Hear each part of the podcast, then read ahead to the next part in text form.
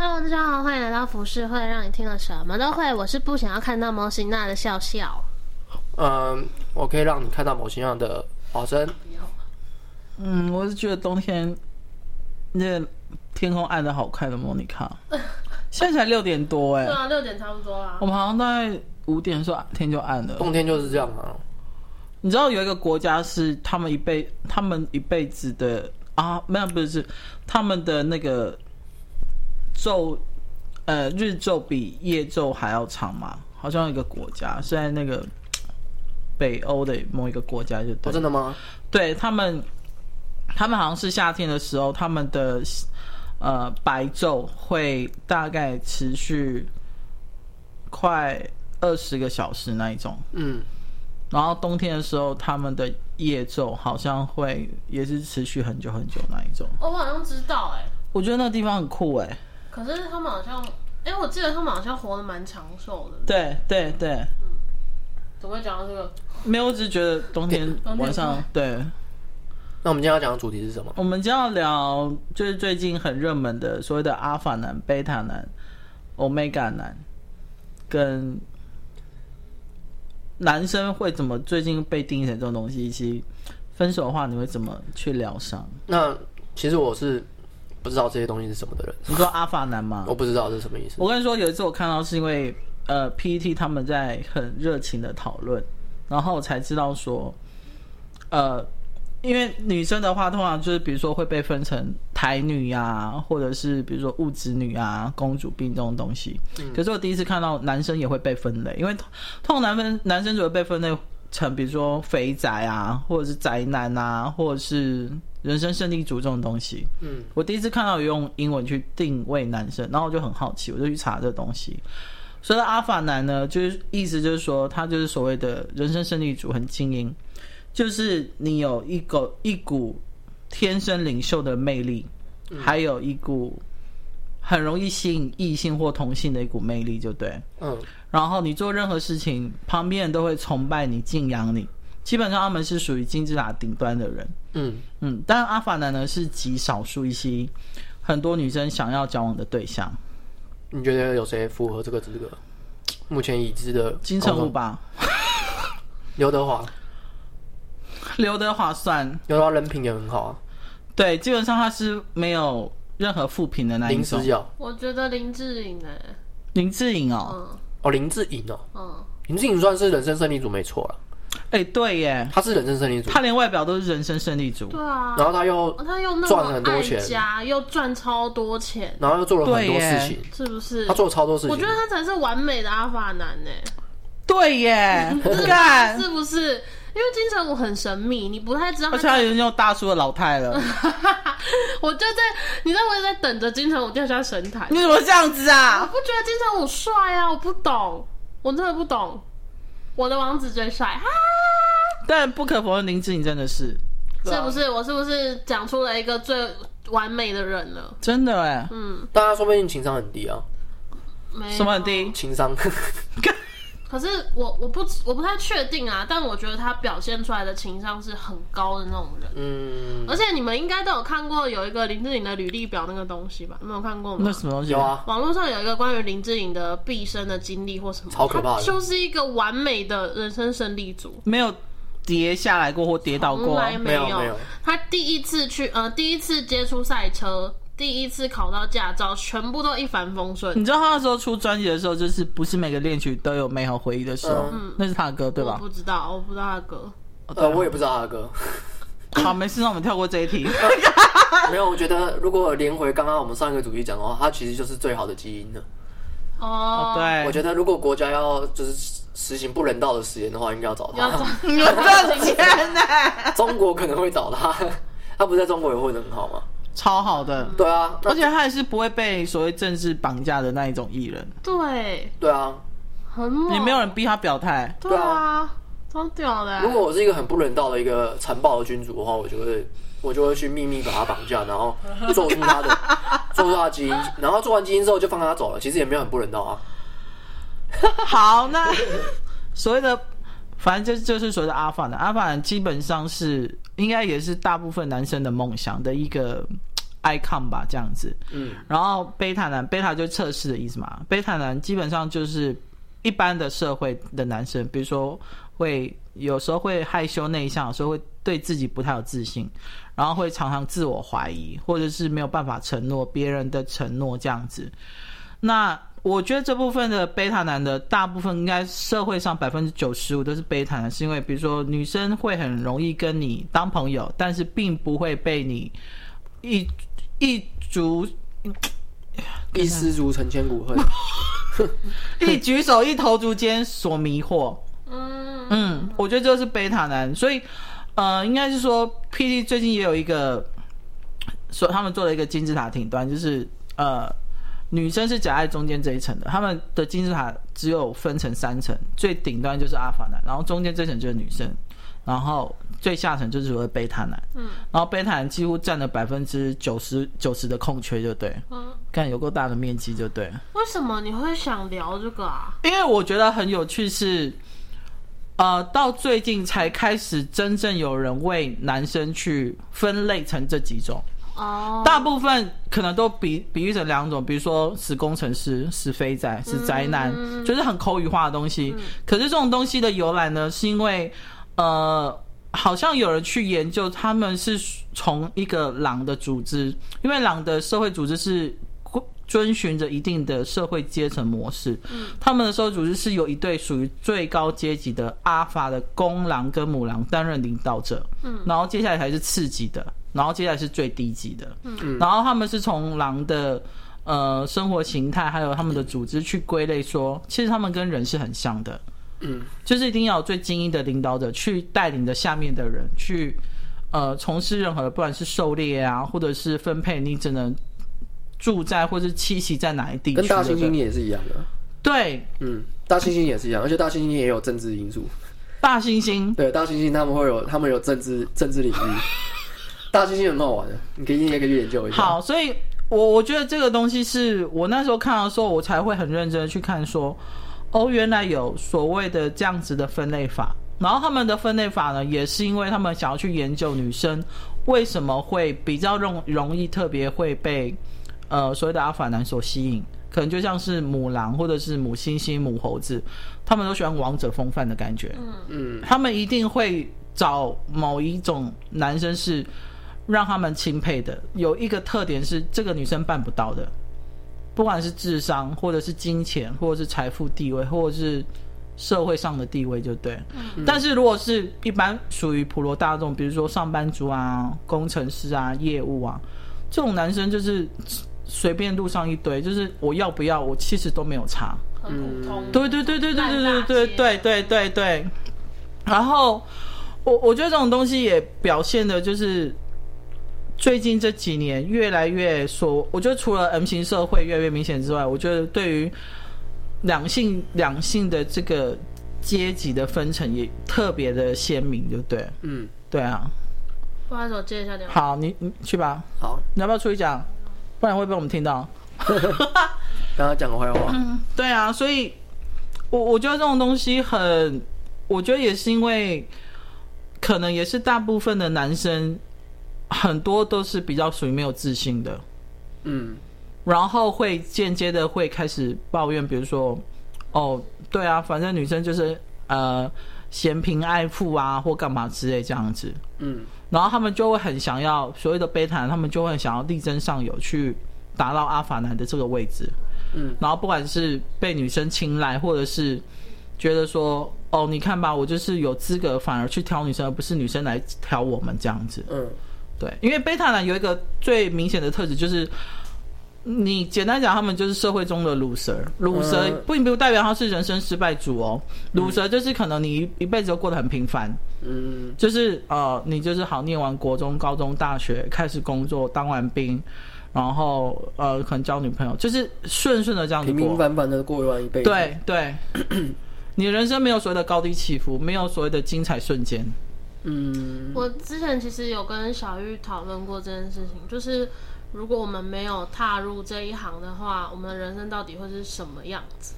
然后我就有想到，我应该就是因为我以前是建教合作嘛，在那个餐厅工作，嗯、然后我的能力其实有算是被上层认可的。嗯，我觉得我可能一辈子就是会处在这种，就是哎，可能小有成就，可能当个店长、当个领班之类这种程度，然后但是一辈子就这样了。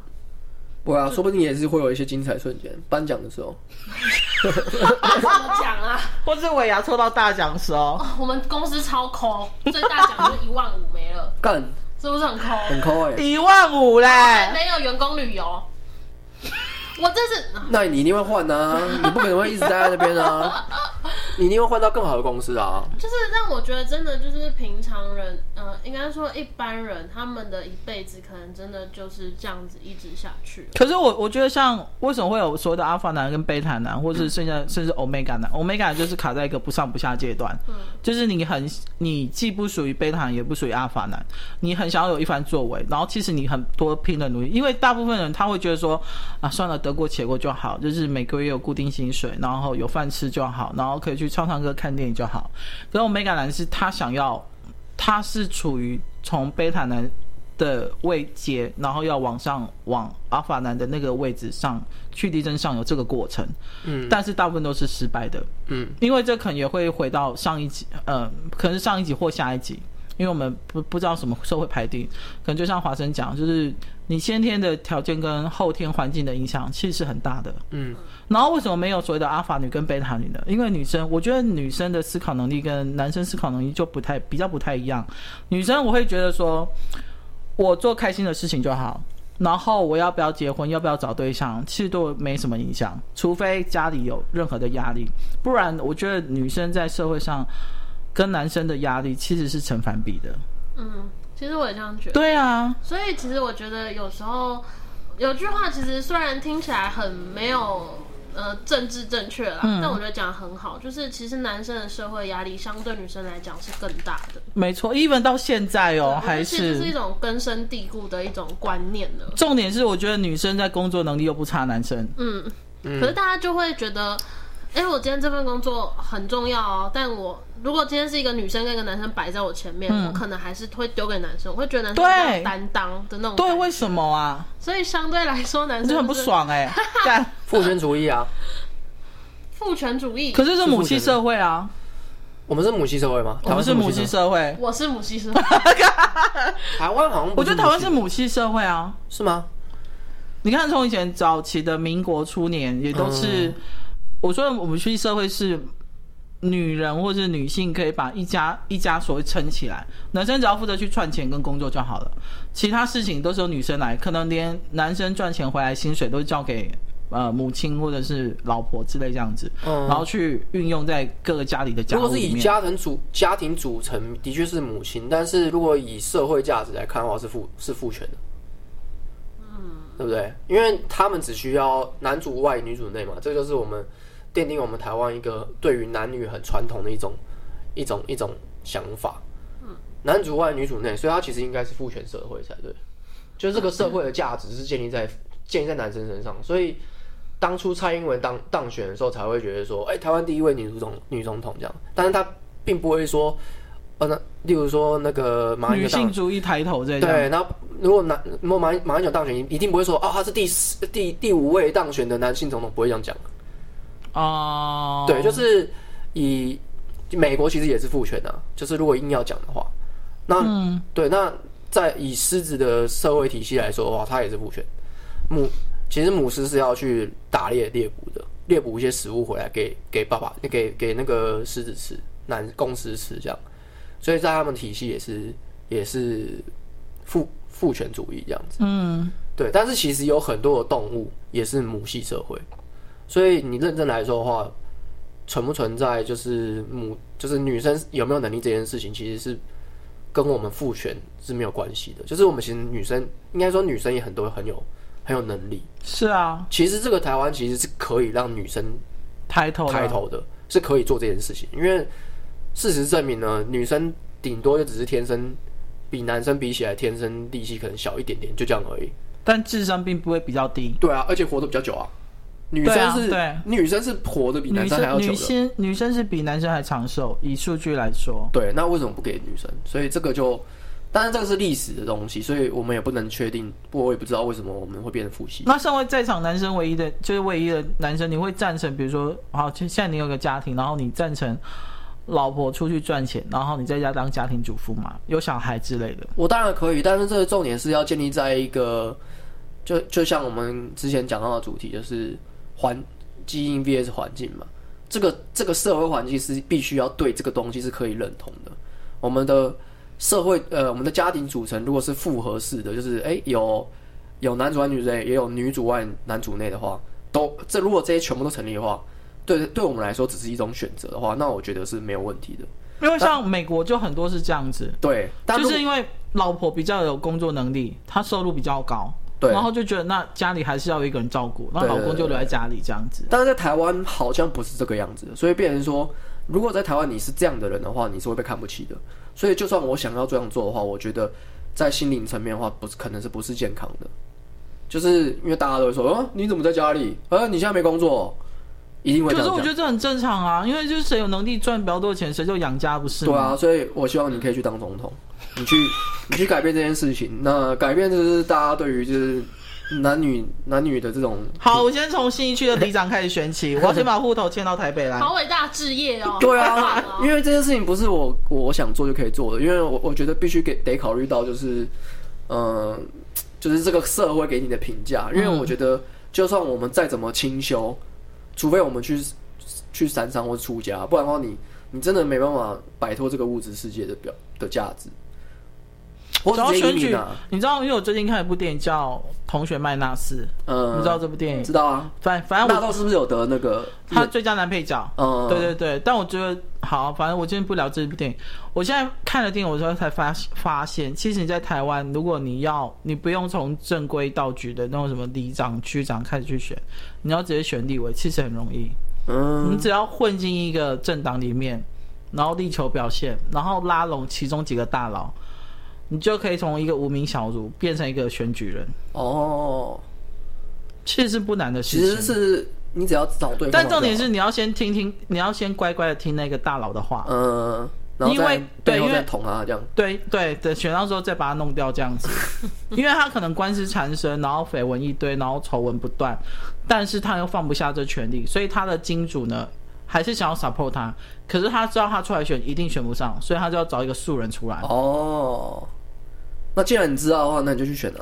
我跟你讲，我之前想要加入，那个，但你应该很难帮人家填，就是填他的蓝趴。对，那应该没办法。哦，真的很难的，我真的觉得 臭到一个爆炸。你第一关就过不了了，啊。对啊，你要先放下自己的身段。你要去舔那些老蓝趴，又老又臭又。你看，哎，欸，你知道台湾选举之前总统是有规定就是年纪的吗？我知道，有吗？有啊，一直都有啊。有有有有，几岁才能选？是不是？这个是五十还六？反正就蛮大的，就是才能选总统，四十岁以上。对对，所以说年纪大不代表他知识高啊。我这个就是一个传统的一个界定呢。我记得好像还是有门槛啦，好像你必须当过，比如说县议员啊，或者是立委这种。你不能从素人马上选总统。好像是。我觉得，我觉得这个，我反而觉得，如果你有当过什么立委这些东西，还比较 OK，有点像是升官。升官升官，步步高升，步步高升的感觉。所以我觉得你先当过台北市长，然后一般我觉得这是 OK 的，因为起码台北市是一个很重要的一个战政治战略的东西。没错，所以你有你有经验的，你再去当总统，其实大家会比较安心。哦，就觉得还有一些政治经验，然后有一些人脉可以对对对对去设好这些东西。但是年纪这件事情，我就不太不太能够理解。对啊，其实你越老脑袋越秀逗。你看像拜登。对啊，这个老人病那边，谁凉谁凉，然后不知道在讲什么。对，好，反正呢，我是觉得说，就是为什么会有阿法跟贝塔还有欧米伽这种东西出现，我真的觉得，呃，我觉得男生其实生活在台湾社会其实算蛮辛苦的。嗯，他们除了背负着一般的压力之外，可能还要被定义，比如说，如果你。不从事一些劳力工作，就是宅啊，废、嗯、在家啊，你怎么能够不去打工赚钱？你好手好脚这样。嗯、可是女生的话，人家说说啊，嫁个好老公，对，嫁好老公啊，不然帮安排个相亲啊，什么之类这样子。嗯、有女呃，什么女子有才有才便是德，什么之类这样子。无才便是德哦，对，因为我不认同无才这件事情。本来就是啊，这本来就是一个错误的认知啊。哦，几岁啊？四十岁。哎，那我那我那我记对记对了，四十岁。哦，我记得你现在赶快去选立委。其实他还蛮。嗯、呃，也不算硬性规定啊，就还好。来跟大家说一下，要选总统的条件，你要在中华民国自由地区继续居住六个月以上，且曾涉及十五年以上，这不难啊。然后年满四十岁，或者是后面的这个回复中华民国国籍，因规划取得中华民国国籍，大陆地区人民或香港、澳门居民经许可进入台湾地区者，不得登记为总统、副总统。呃，就是不能规划取得就不行。所以难怪那时候那个马英九那个会闹那么大。他干嘛？他有绿卡。呃，对对对对对对。可是台湾是承认双重国籍的啊。是承认，所以他那个时候其实就蛮有争议。所以在在规则上面来说，他其实是不不对的。嗯，他也可以是美国人。对啊。然后大家就说你你要么你就放弃掉那个绿卡。他放不掉的。他好像没放吧？没放啊。哎，他他放掉就为了这个这时候总统，他是为了未来好不好？你要中共打怪，给你酸了。规划，我就是规划规划后面四十年的，没有再规划这个总统六年的啦。总统六年没有用了。这些老人都老奸巨猾。对，老奸巨猾。你看他贬那个海角七亿，都想好了，他根本就不需要，他当总统只是一时的而已。真的，对他们的年纪来说，只是一就是一一角。哦，刚哎，我回到刚刚莫妮卡说的那个，嗯，我想要讲一讲一个一部电影里面在讲的事情。好，呃，那部电影叫做《东京奏鸣曲》。然后他在讲的东西是哦，你你们你没有看过《半泽直树》吗？有啊，就是那个就是那个大和田演的。哦，对对，然后我很喜欢他，我觉得他演技他超赞的，他在里面演是演一个日本的家那个日本的那个上班族，嗯，然后呢，他就是像你说的，他必须要出外面工作嘛，然后家那个老婆就是家庭主家庭主妇这样子，然后呢，因为那时候刚好日本经历了经济萧条，嗯，对，然后。他们都失业了，嗯，他就要讲出这段这这段时间的过程，嗯，他放不下那个原本已经是蓝领阶级的一个这个的地位，嗯，然后他就，呃，他回家之后，他没有告诉老婆他失业了，嗯，他还是固定每天早上出门，然后回来，每个月还是会给家庭就就给家里的钱，嗯，那这些钱怎么来的？他跟他父母借钱，他去跟朋友借钱，然后呢？他出他这么早出去干干嘛？当然除除当然除了找工作之外，因为找工作是其实呢，在那个时候是找不到的。然后有大量的失业潮，然后他们、嗯、他们有做一个一件事情，是一个你现在想会觉得有点悲哀的事情，就是他们所有的人，包括他朋友，他们都会跑到一个地方，像难民区、难民难民营那边，他们会分发食物给大家。因为他们知道有一批失业潮，这些人他们不会回家，他们会假装自己还有在上班，他们就是专门发这些食物给这些人，就像发给游民一样。对，就像发给游民，他们基本上跟游民没什么差别。他们在那个时候，但是因为他们为了面子，他们是不能讲的，他们为了面子不能说。然后他们那时候还有一个朋友，他有一个也是上班族，然后他碰到朋友，哎呀，很久不见啊，这样，然后他突然就对对对对对对，然后那个朋友拿电话起来，哎，等一下，等一下，我接个电话。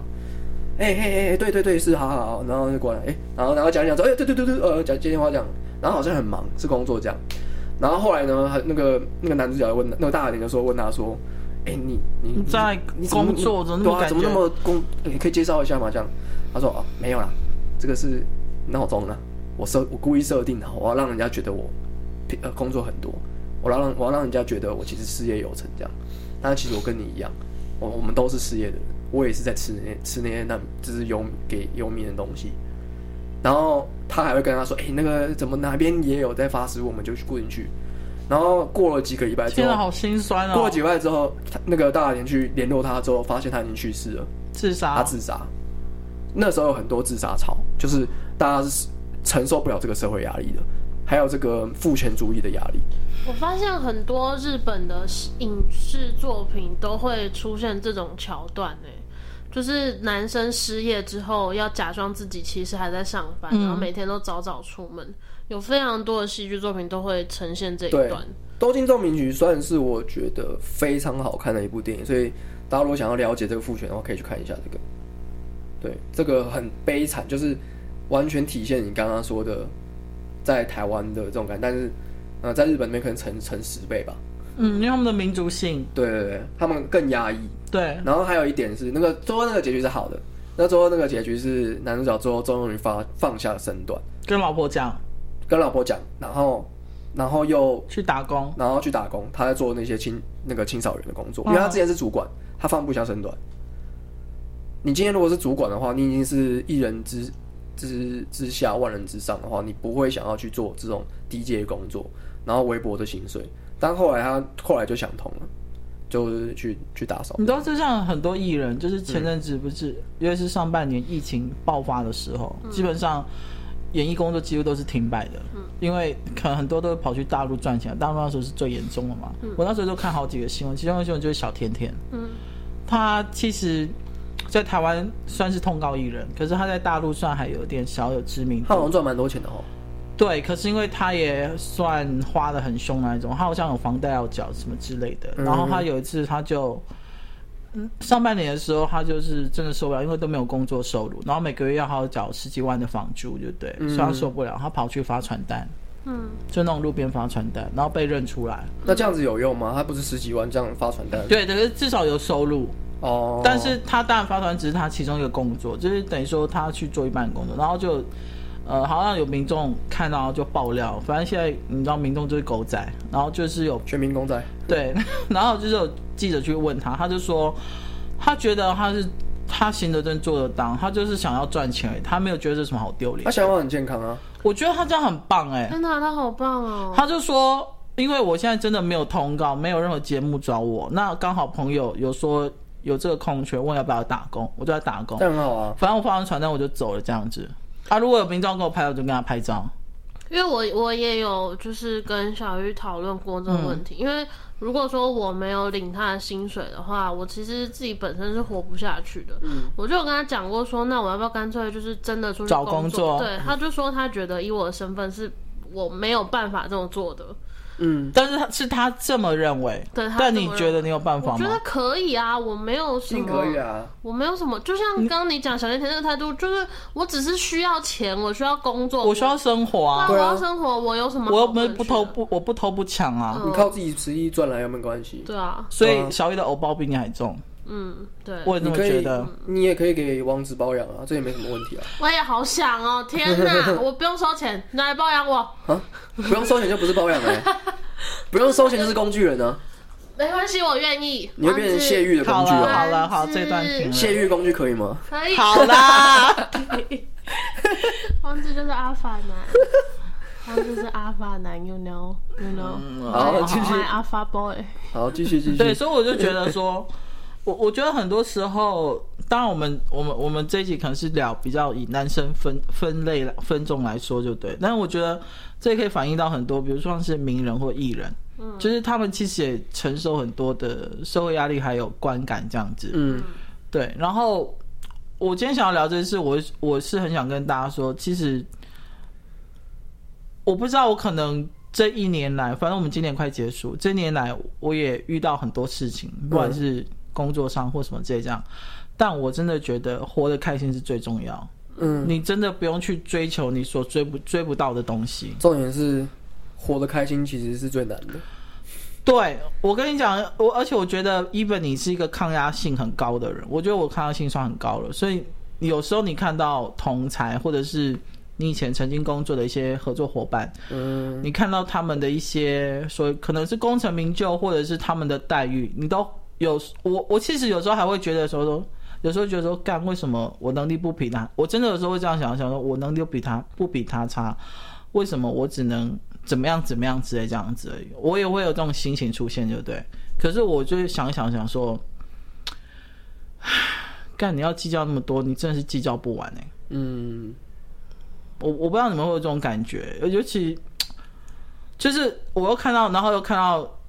呃，可能比如说网络上男生或者生活上男生会被会被分类成，你可能就像是 Harry Potter 的魔法学院，就对，你可能是什么帽什么帽什么帽这样子，嗯，然后被分类完之后，有一些人就会真的觉得，好吧，那我一辈子就是这样子，嗯，我就是那么的没用，然后那么的自我否定，就对，嗯，我我其实身边有时候会看到有一些人是这样子，就会觉得说。呃，我每天反正就是起床之后在想说，好，就是去上班，然后又过一样的生活，然后可能玩玩股票，然后小小赚一点钱，我就很开心、很满足这样子。其实我想跟他们说，我觉得这样的生活也很不错。嗯，真的。对啊，我觉得其实，但是我觉得这个也是人生最大的难题。可是我真的觉得这个跟年纪没有关系，这个跟经历也没有关系，这个真的是你心态上怎么去调试。嗯、还有最近认识认知到一件事情，就是你的身体其实是一个独立的个体。你你的身体生来，你八百生下来，如果你是一个正常的人，你的身体从你开始运用它开始那一天开始，它的好或坏是由你决定的，不是由别人去决定的。嗯，对啊，你自己也要承担啊。对，然后我会有这么有感触，是因为我觉得最近我可能看了一些影集或者一些节目，然后我会觉得说，很多人都不会很爱惜他的身体，或者是感谢他的身体，对不对？嗯，然后他们就会觉得，哦，反正。我我想要怎么样就怎么样就对，嗯，然后殊不知你的身体其实在为你承受很大的压力，还有很多的病痛，嗯，就是我现在我不知道我最近会把身体跟自我意识这两个东西是抽离开来的，嗯，我你大概可以，你想要把它分成硬体和软体，对，嗯，我们身体就是硬体嘛，没错，那精神就是软体嘛，没错，嗯，其实其实其实本来就是一现在科学研究也是在研究硬体和软体。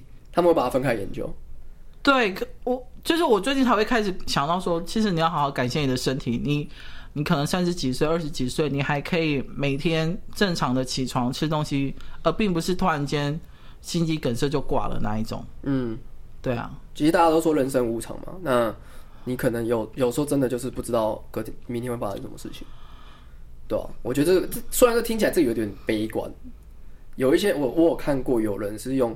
这种悲观的生活在过日子，但是他过每一天吗？对，他们会觉得说，我现在就是要进活一天，就是捡到了一天感觉。对，但是我不知道这到底是不是健健康，因为我没有体验过这种感觉。就是，这种但是这也太可怜了吧？但如果你你你你想想看，如果这句话把它转换成正面的说法是怎么说？是哦，我要把每一天都当做最后一天，对，把它精彩的过完。哦。如果是这样的话，就会变成就会听起来好像就比较健康。但是其实事实上，这个心灵也不是你自己说说想要怎么样就怎么样。对，所以我不确定这样做到底是不是对的。那起码我看过有这样做的人，我觉得他心理状态素质是不好的，所以我觉得可能这个会很难操控。就是。呃，就跟谈恋爱一样，就是你每一天都要把它当成情人节，这个这件事情其实是很难的，很难啊，干嘛那么多罗曼蒂克的东西啊？对，非常非常难。所以我觉得我我也不确定到底怎么样恋爱关系是健健康的，就是这个是跟你的生活啊，还有心灵成长健康的有关。我觉得恋爱关系健不健康是在于人，但我觉得如果是分手，就要用健康的方式去分手。嗯，我我看到你的题目有讲到说分手后。那跟那个阿法男有什么关系啊？没有，这只是我想要聊而已。我以为我有一个连，我有一个连接。我跟我本来是想要直接想要聊分手，因为我有一些朋友分手的经验是很糟糕的。然后我就想要跟大家说，其实分手，你你如果真的真心爱爱一个人，爱对方，你想到他说的好，你就是祝福他。那我当初分手的时候，孟云那时候没有没有经历过。我那时候只只听你讲说分手，然后我只是很惊讶，为什么长跑那么多年会分手？呃。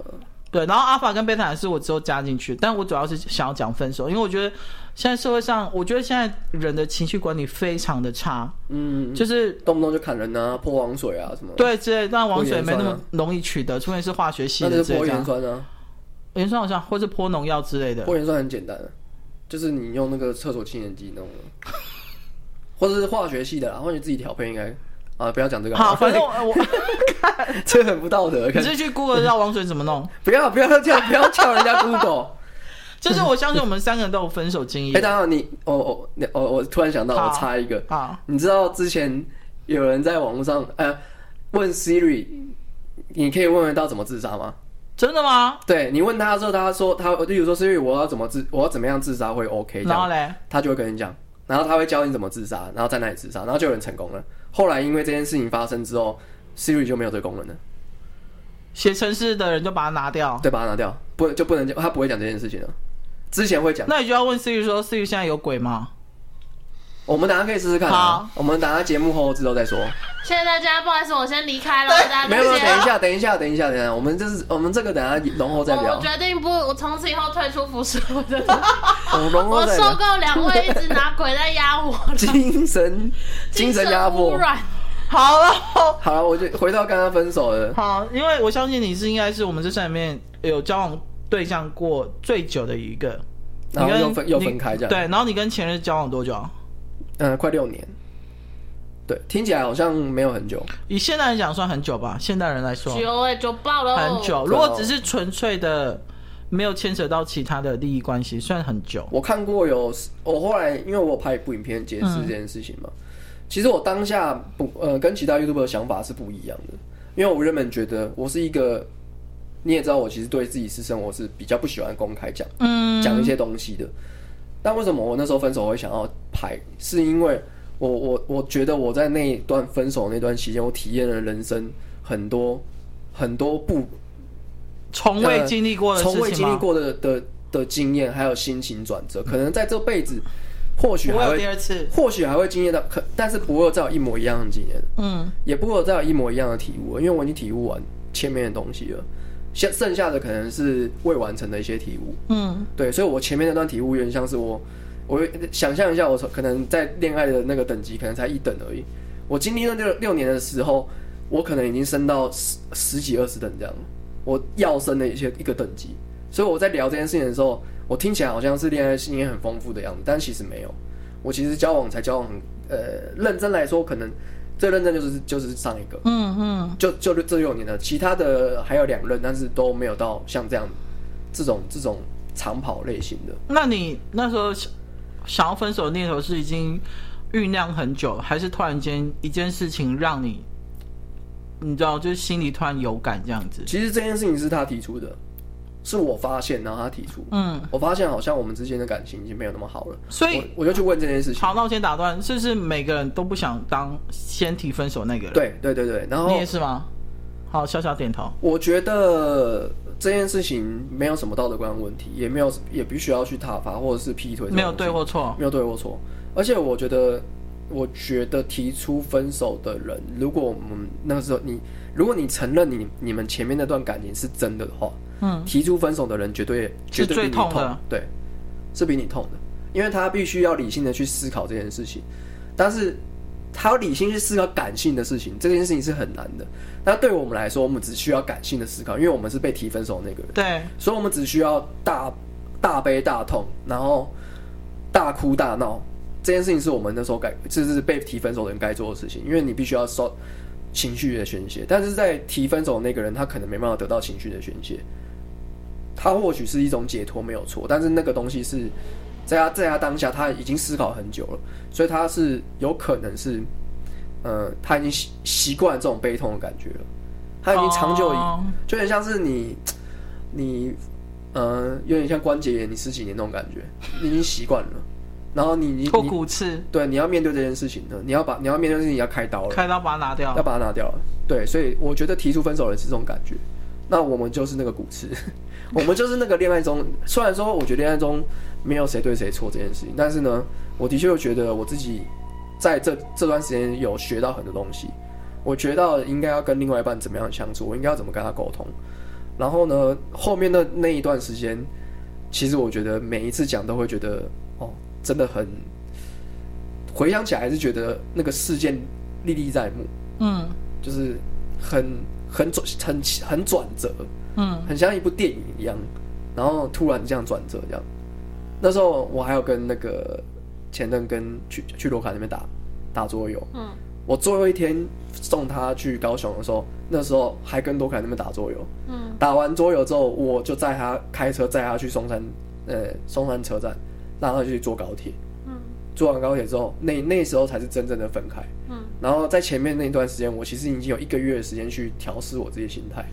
我觉得我已经调试好了，嗯，然后就可以很正常的跟他就是道别，say 拜拜这样。对，然后就是最后有我们有一个给对方一个拥抱这样，然后抱完之后我就开车回去。我在开车路上我才发现，哎，原来已经结束了，嗯，然后就有一种这种感觉，然后那你是释怀还是很难过的？很难过。其实其实那时候是另外一种难过，我其实这这个感情有经历了三次不一样的难过。嗯，第一次就是被提分手，就是那种打击感。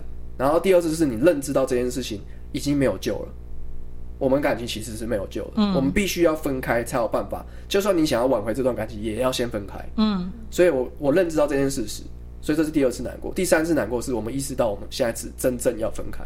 嗯，所以那一次我回去的时候。呃，我我回去罗凯那边要打桌游的时候，我还我就我就情绪有点忍不住，我就跑去厕所里面，然后就偷偷哭了一下，这样。嗯。然后最后再回来，因为其实看到那个样子会很难，很很难去很难去适应，是因为原本那张桌子上还坐着他，刚刚上一呃前几个小时他还坐在那边，我们还一起在打。嗯。对，后来之后你就意识到一件事情，他永远不会再回来了。嗯。那你们现在还保持联络吗？偶尔。非常非常非常非常的偶尔，就是有重要的事情才会讲。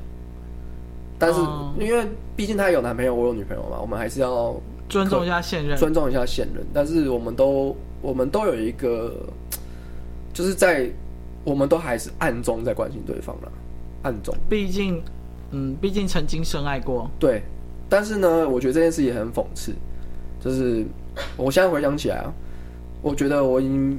记忆有点模糊了，就是好像我们我们这六年这六年我们到底经历过多少次相处了什么事情？其实有点我也不太记得。我现在记得都是我当初分手那时候，然后还有嗯、呃、出国最快乐的时候，就这样。其他的日常生活法就日常生活我已经忘掉，我忘记我怎么跟他聊天，我忘记我们平常是怎么相处的，我真的忘记了。我忘记我在做什么事情的时候，他应该做什么事情，然后。我们是怎么就是一起照顾猫咪呢？然后还跟猫咪有互动，这种生活琐碎事就我全都忘记了，就很奇怪。那笑呢？你有什么难忘分手经验？我其实每一任男朋友都是我提分手的。为什么？嗯，因为你是一个心狠手辣，因为是一个毒蝎女。那是，sorry，毛被攻击。然后我先道德谴责一番。我我应该算是那种，就是我觉得。因为我其实蛮蛮重感觉的，嗯，我觉得两个人的那个感觉不对，就是哎，笑笑这是双子吗？我是天平，哦，我是天平，哦，OK，就是我觉得如果我我发现我们稍微我们之间有一点不对劲的时候，我就会开始心里在做这一个盘算，就是我们是不是该分开了那种感觉，嗯，但。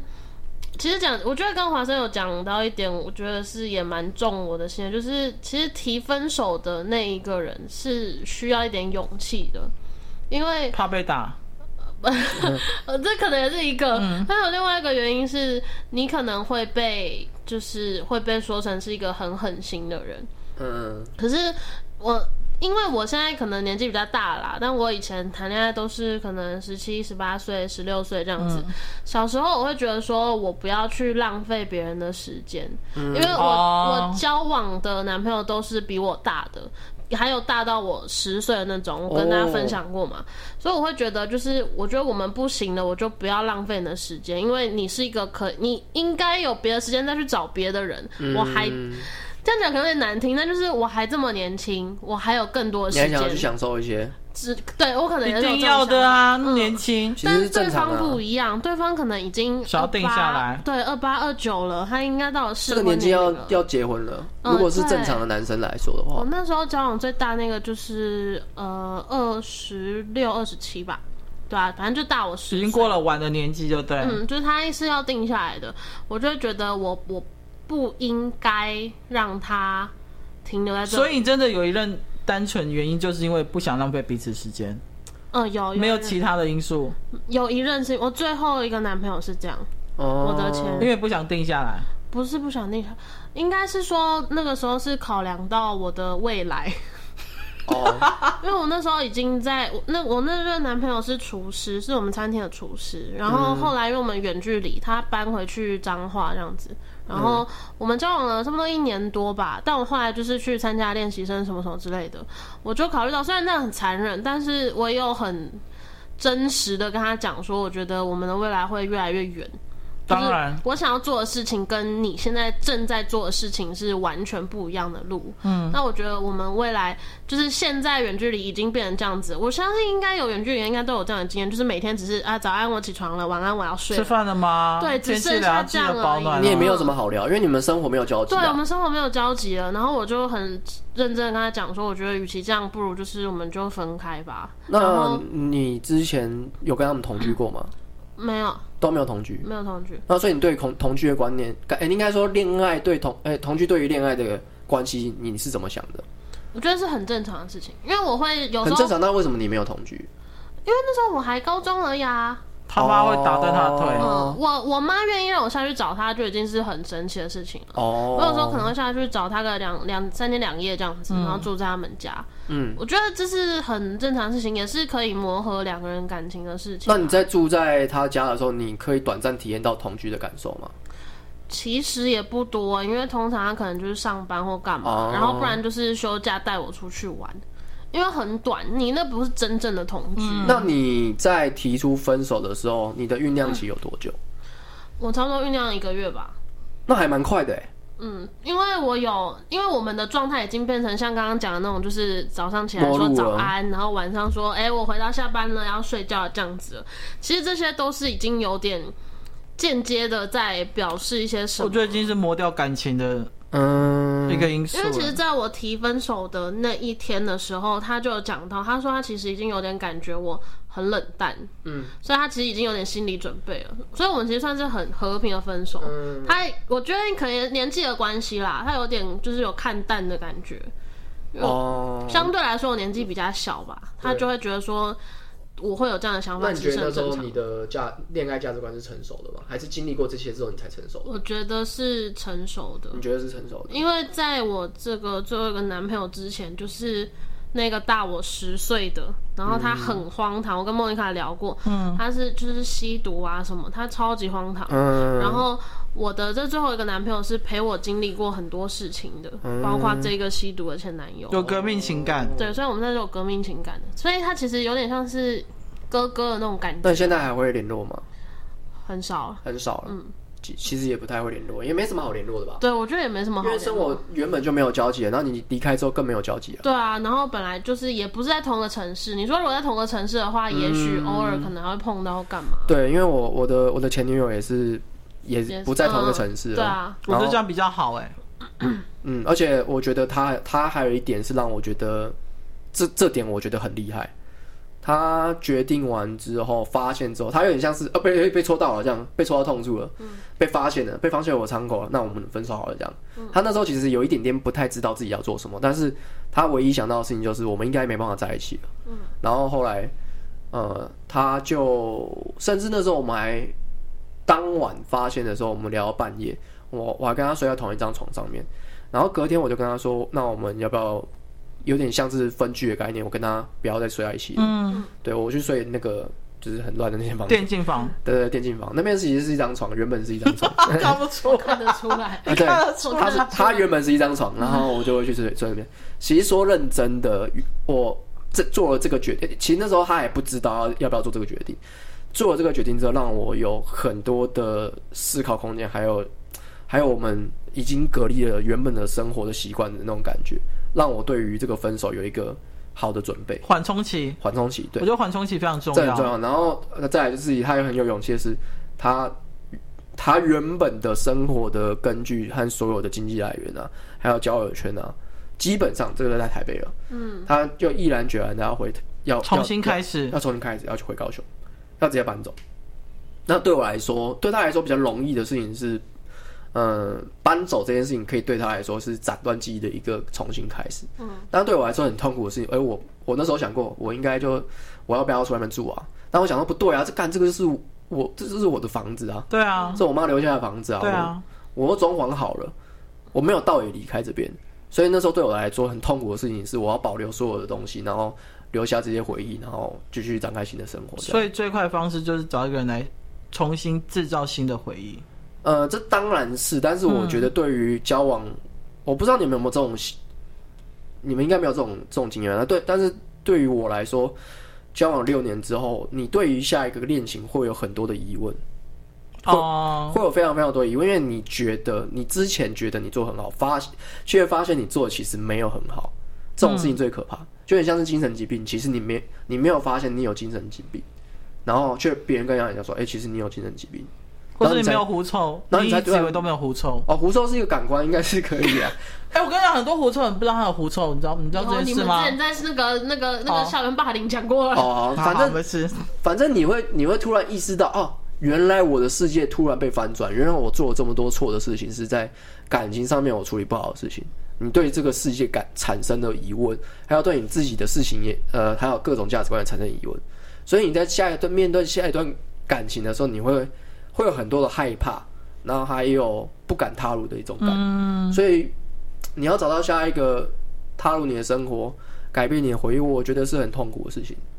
嗯、这是一个非常痛苦的事情，就是对我来说，大家可能会觉得我现在好像过得很好，然后已经有新的女朋友这样，但其实那段时间我其实是花了很长的时间。哎，对对对，有一些人来说好像没有很长，因为我其实大家都说，哎，你怎么你怎么过得好像还好啊？我还有朋友说。自从我分手之后，看起来我过得很好，这样到处交朋友啊，到处怎么样？然后没有，那也是一种呃疗伤的方式啊。其实我那时候跟很多很多女生健康子健康的约会，嗯，对，必须得说真的是健康的约会。然后那种约会也没什么，也没有，也不是暧昧的约会，嗯，就是真的是出去外面认识一下，认识一下。那时候甜甜有介绍她的空姐空嗯婷婷的那个空姐朋友这样，然后我们还有出去外面一起。喝酒吃饭这样是直接喝酒，因为她爱喝酒。然后我想说，哎、欸，我那段时间也爱喝酒这样。然后我们喝喝酒也没有酒后乱性这样，就是我们反而喝酒之后可以就是很畅谈一些东西这样。嗯、所以那段时间对我来说也是一个蛮蛮宝贵的经验的。嗯，对，我后来因为这样子之后才知道自己想要什么。我觉得有时候单身也是一种享受。嗯嗯。嗯 你就是啦，是啦，但是对于意义深远的笑容，对于 刚分手的人来说是一种痛。哦，对，就是你讲这句话的时候，大家会说，嗯，他会觉得你不懂他，不要讲这种话，这样。嗯，我那时候都有听到说啊，没关系，你这样子，你的条件很好啊，然后怎么样呢？哦，对，我他们都这样讲。我跟我朋友聊过，就是呃，分手后我最讨厌听到人家讲的话，就是下一个会更好。我就会觉得你在讲个狗屁，你根本不懂我这个男朋友有多好，你凭什么说下一个会更好？但当如果你讲这话，女朋友就说：“那如果他那么好，你干嘛不跟他分手？”那我觉得不不跟不跟，那 这个就是 不可理喻啊！不可理，这个人真的就是不可理喻，因为真正生活的是他，不是不是不是你那个朋友啊。嗯，然后再来就是，其实下一个会更好，听起来就是真的很狗屁，但是他们都不知道这句话背后的含义是什么。就是你下一个要变好的话，其实应该是在你自己身上，不是别人。没错，你如果你自己因为上一段感情成长了很多，你下一个一定会变更好。但如果你是因为只是为了不要那么寂寞，随便找一个人来，我跟你讲，下一个会更烂，真的，下一个会更烂，真的，真的会是烂。我们是怎么样有切身之痛？本来就是啊，因为大家为什么要把为什么要把感情基础建立在下一个，而不是你自己的下一个旅程？对啊。我就不是下一个或下两个的问题，是你自己的问题。对啊，这是你自己问题，你自己根本如如果根本的问题没有解决掉的话，你自己是不会有下一个更好这个东西。没错。这是因为你单身下去吧？这是一个谬误啊！你单身，你就是在荼荼毒别人。嗯，你你没有，你死会，你跟别人在一起就是荼毒别人啊。没错，很多渣男到现在还是在超超渣的，更渣。对啊，他越来越渣，啊，然后而且他渣的有理由，说我被上一个伤害，我要渣。我觉得这种最狗。我被上一个劈腿，我现在也要劈腿，干。对，我就讨厌这一种。真的。没有，你要玩乐可以啦，你要有炮友也可以啊。我们之前讨论过嘛，就是你要有这些东西是可以，但是你不需要把它合理化。对。你那就是你自己个人的享受嘛，反正道德观束缚不了你，那就没没关系啊。今天不会有人判，不会因为你劈腿，然后你就被被判刑了啊。我跟你讲，你要伤害就伤害自己，不要伤害身边的人。对对，你不要去伤害。你要自残就自残自己，你要杀就杀自己，砍自己，不要去砍路人。哦，好像蛮难的。如果我要砍自己，应该做不到。